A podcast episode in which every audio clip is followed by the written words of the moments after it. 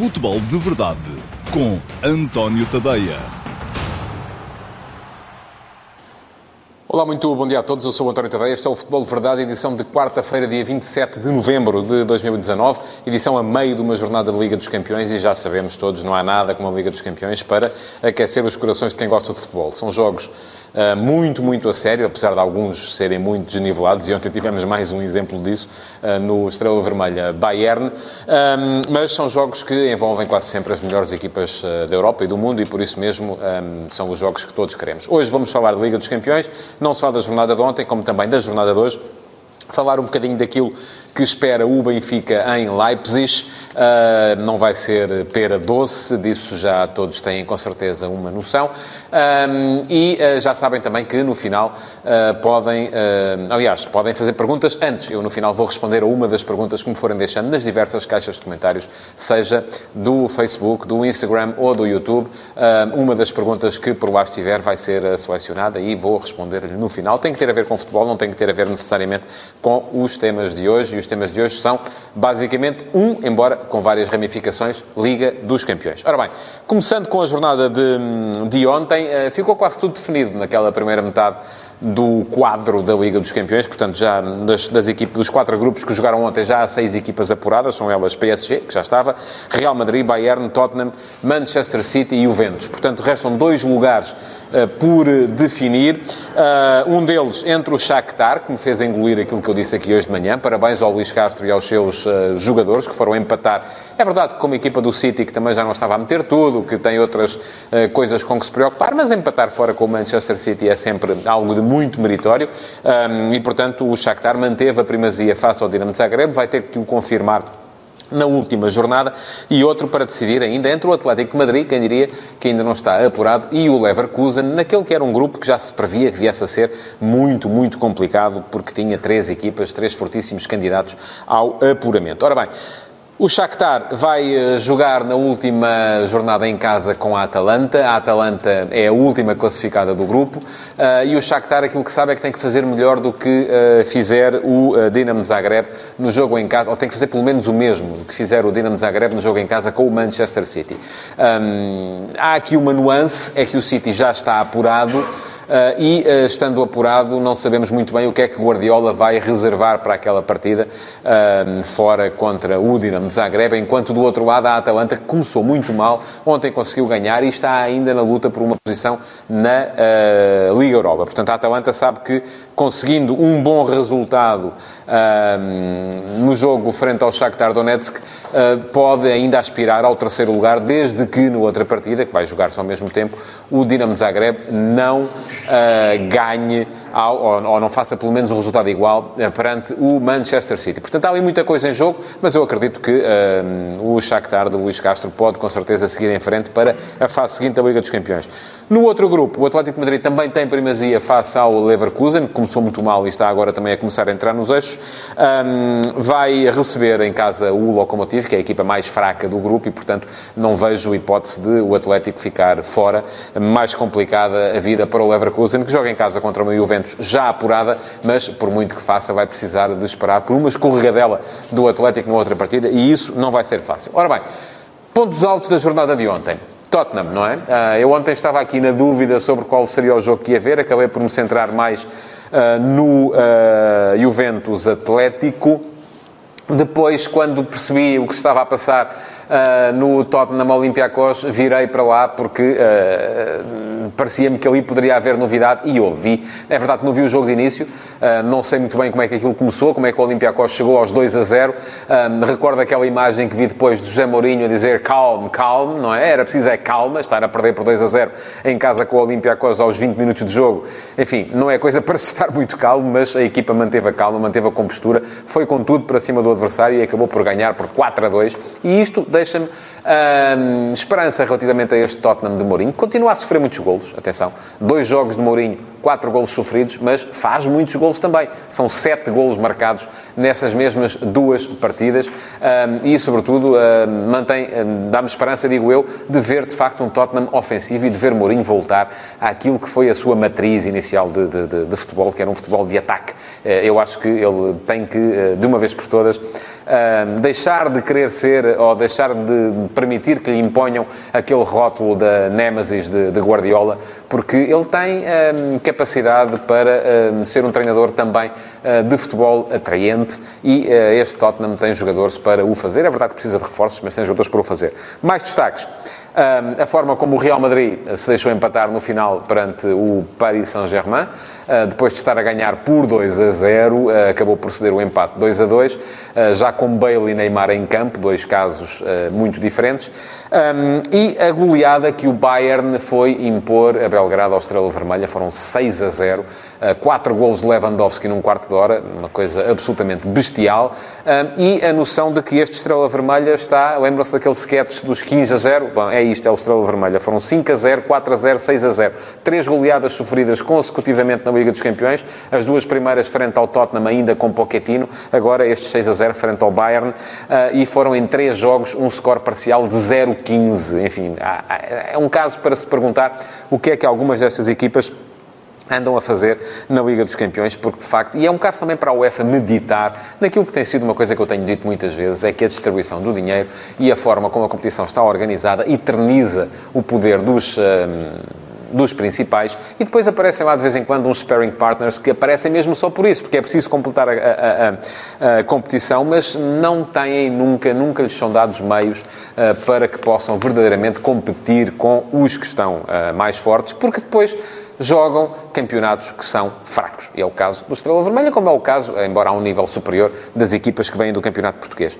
Por fim, Juventus Atlético, um, vitória muito sofrida da Juventus.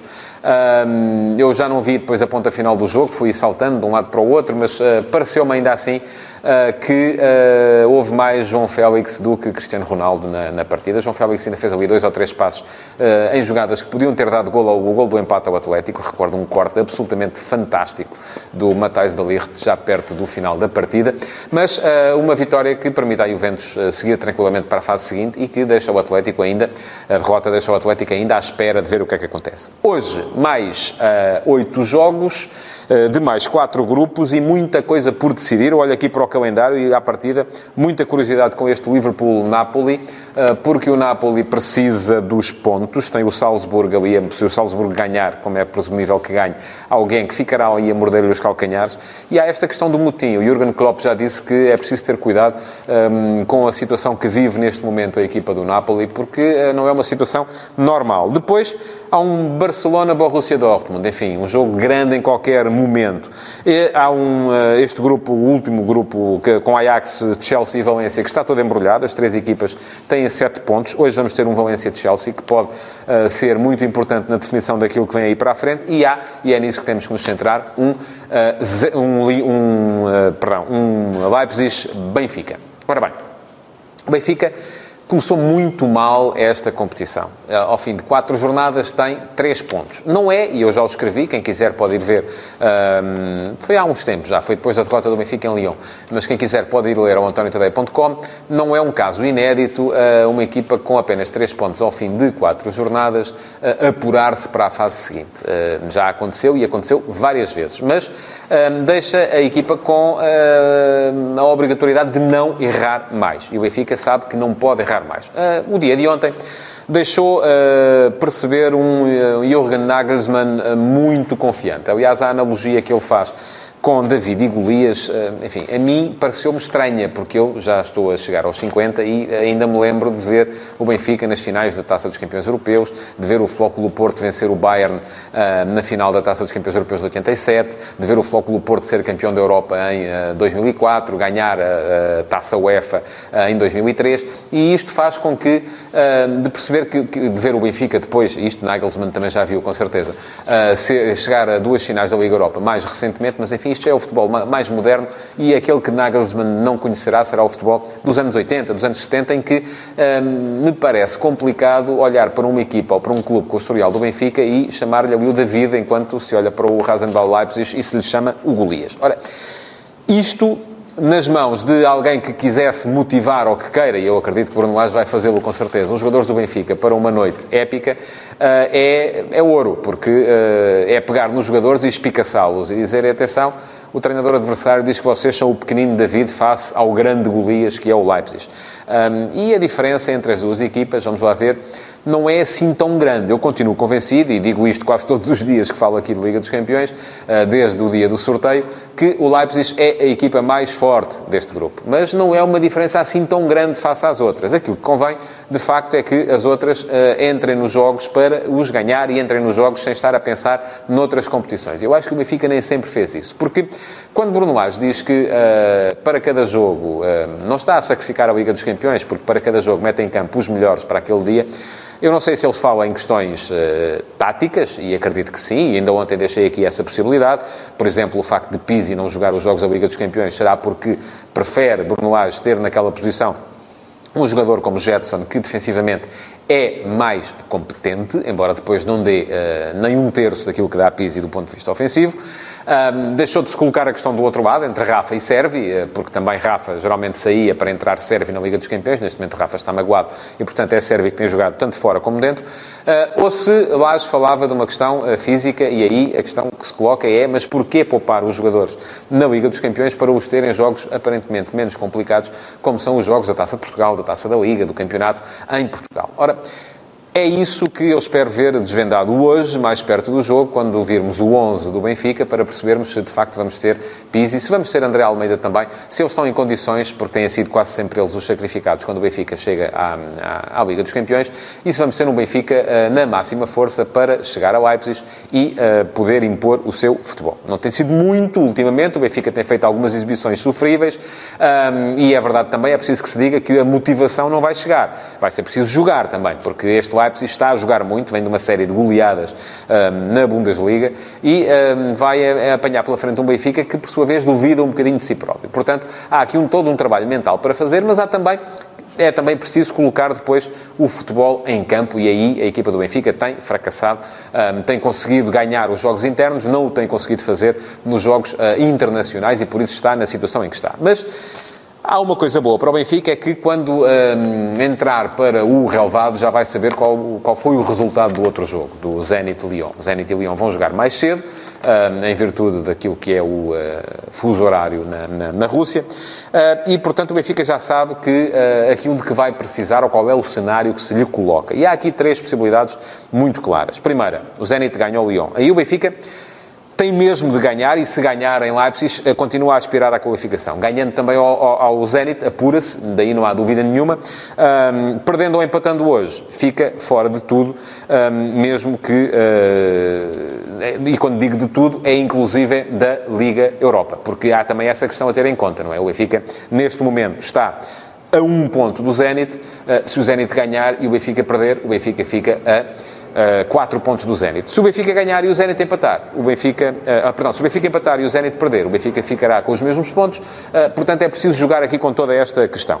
Segunda hipótese, Zenit e Lyon empatam. Aí o Benfica ganhando está na luta. Uh, perdendo ou empatando, uh, vai para a Liga Europa desde que ganhe ao Zenit na última jornada, porque há ainda essa última jornada para disputar. Por fim, a vitória do Lyon é o resultado que, pensando em Liga dos Campeões, eh, mais prejudica o Benfica. Porque, nesse caso, o Lyon faria 10 pontos, o Leipzig já tem 9, e o Benfica, mesmo ganhando hoje ao Leipzig e na última jornada ao Zenit, o máximo que pode aspirar é fazer também 9 pontos. Aí colocar-se a questão uh, da, do confronto direto com a equipa do Leipzig, que não poderia ganhar na última jornada ao Zenit, ou nem sequer empatar, e seria preciso que o Benfica hoje fizesse uh, pelo menos dois golos para poder equilibrar a questão do confronto direto com o Zenit, que, como se recordarão, ganhou, uh, e ganhou por 2-1 no Estádio da Luz ao Benfica. Portanto, este era o resultado pior em termos de Liga dos Campeões, ao mesmo tempo também era o resultado melhor em termos de Liga Europa, porque mesmo perdendo hoje, o Benfica saberia que, ganhando ao Zenit na última jornada, asseguraria a continuação nas competições europeias por via da Liga Europa, por via do terceiro lugar no seu grupo. Há aqui todo um conjunto de resultados para levar em linha de conta. Eu acredito que o Benfica, apesar de tudo, ainda estará centrado na possibilidade de continuar na Liga dos Campeões. Agora sabe que tem que jogar muito mais do que já fez na competição até este neste momento. E pronto, vamos então uh, passar à pergunta do dia. Uh, vamos ver o que é que temos uh, para responder. E uh, pergunta-me o Simão Rochinol. Olá, Simão, muito bom dia, um habitué uh, deste espaço. Estamos na quinta jornada e é cada vez mais evidente a superioridade dos clubes de topo europeu em relação ao resto. O que fazer para atenuar este nível de desigualdade? Ora bem, eu uh, até às vezes fico a achar que me repito quando falo nisto e fico com medo que comecem a achar que a questão é amassadora para vocês. Mas eu vou voltar a dizer aquilo que eu acho é que muita gente anda aí a agitar a bandeira da, da, da Superliga Europeia como sendo o fim da picada, como sendo o fim do futebol uh, como o conhecemos, como sendo o fim da possibilidade das equipas dos mercados periféricos uh, chegarem lá. Eu acho precisamente o contrário. Eu acho que só com a existência de uma Superliga Europeia justa, atenção, justa, com um sistema de subidas e descidas, com a possibilidade de, por mérito desportivo, qualquer equipa lá chegar, é que as equipas e os clubes dos mercados periféricos poderão um dia uh, combater as equipas e os clubes dos mercados principais. E quando falo em mercados principais, falo em Premier League, na Bundesliga, na Série A e uh, na Liga Espanhola, eventualmente na Liga Francesa, mas as equipas da Liga Francesa, enfim, já não estão lá. Está lá o Paris Saint-Germain por via do dinheiro que lhe chega do Qatar, porque se não fosse isso, também não estaria. Uh, e isso também, enfim, a UEFA um dia vai uh, começar a descobrir como é que as coisas são feitas e o fair play financeiro vai atacar por ali também, porque não se pode aldrabar a vida toda. Agora, Porquê é que eu defendo isto? Defendo isto porque só no dia em que uma equipa de Portugal, um, da Áustria, da Bélgica, da Holanda, puder estar nesse, na Suíça, desse mesmo campeonato, partilha as receitas com as equipas grandes desse, desse mercado de topo, é, é, e quando falo de receitas, falo sobretudo de receitas televisivas, é que poderá, de facto, uh, equiparar-se a elas em termos de uh, competitividade. Enquanto as coisas estiverem como estão, enquanto o último classificado da Premier League receber mais de dinheiro de TV do que recebe o campeão de Portugal, porque uh, o mercado do, para o campeonato português é muito menor do que é o mercado da Premier League, enquanto não partilharmos todos um mesmo mercado, aí os clubes dos mercados periféricos nunca vão ter hipótese de uh, conseguir combater verdadeiramente os clubes do, do, dos, dos, mercados de topo. Podem chegar a uns quartos de final, eventualmente, com um sorteio muito favorável, uh, como aconteceu, ou um caso de uma geração extraordinária, como aconteceu na época passada com o Ajax, podem chegar a uma meia final, mas ganhar uma Liga dos Campeões esqueçam. Não vai acontecer enquanto não se mexer verdadeiramente no modelo competitivo da prova. É aquilo que eu acho. Eh, é um bocadinho em contraciclo com aquilo que vos andam a vender em todo o lado, mas, enfim, eh, não posso estar de acordo com tudo aquilo que é o mainstream. E pronto, chegamos ao fim então do Futebol de Verdade de hoje. Um, queria agradecer-vos por terem estado aí desse lado e um, pedir-vos também que reajam, que partilhem este espaço para os vossos amigos poderem também um, vê-lo, uh, que comentem e que uh, façam like, porque uh, já sabem como é que são os algoritmos, quanto mais gente houver ali a interagir, mais isto vai aparecer. Eh, nos eh, morais das pessoas que estão, eh, que nem sabem que este espaço provavelmente existe. Já agora, aproveitem e subscrevam também o podcast do Futebol de Verdade, que está aí disponível. É só irem à procura no vosso fornecedor de podcasts e aí poderão receber uma notificação sempre que houver um podcast novo para ouvirem em qualquer momento das vossas vidas. Muito obrigado então por terem estado aí. Até amanhã. Futebol de Verdade, em direto de segunda a sexta-feira, às 12h30, no Facebook de António Tadeia.